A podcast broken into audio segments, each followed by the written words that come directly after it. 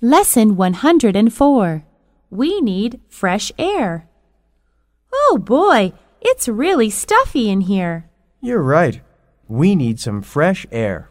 Let's turn on the aircon. Why not just open the window? That's even better.